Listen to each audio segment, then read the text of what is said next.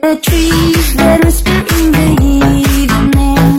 Carried away by a moonlight shadow Sing a song.